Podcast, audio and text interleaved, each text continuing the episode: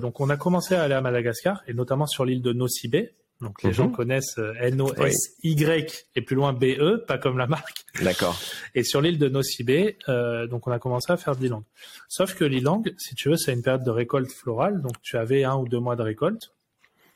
C'est marrant parce qu'au tout début, on a trouvé des, des distilleries d'ilang, ils remplissaient ça dans des l'huile essentielle dans des bouteilles de coca euh, Ah, vides, tu sais.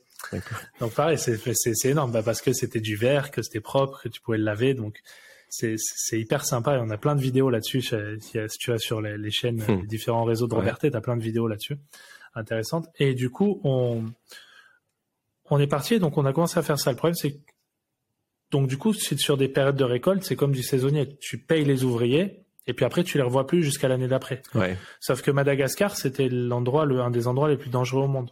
Donc Mm. en fait, on s'est vite rendu compte que pour pouvoir maintenir une main d'œuvre stable, Mm. il fallait aller beaucoup plus loin que juste, tu vois, tu vas là-bas, tu payes ouais. ta récolte.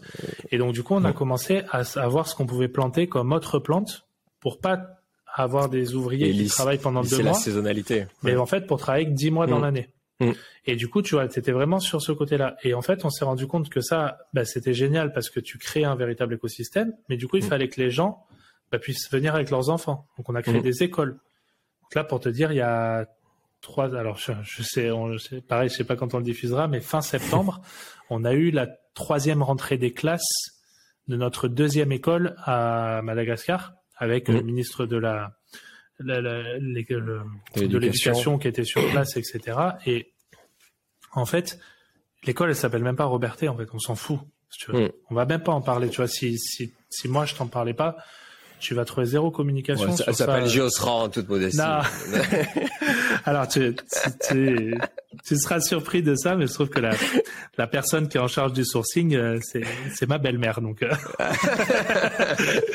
donc en fait, euh, pas très loin. Mais non, mais en fait, si tu veux, c'est juste que tu as posé les installations, que ce soit les écoles, on a des pays dans lesquels on a des centres de formation, les pays dans lesquels on a des structures d'assainissement.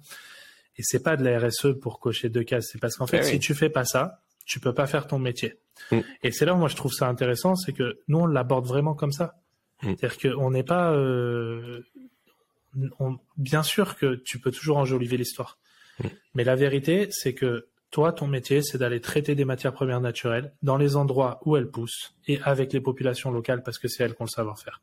Et du coup tu vas là-bas, tu te fais connaître, tu te fais apprécier, tu crées l'écosystème, tu donnes, et ensuite seulement tu te rends compte que tu as de la stabilité. Et ce qui est marrant, c'est que dans tous ces pays, en fait, tu finis par travailler avec des familles, tu finis par connaître toutes les générations de la famille.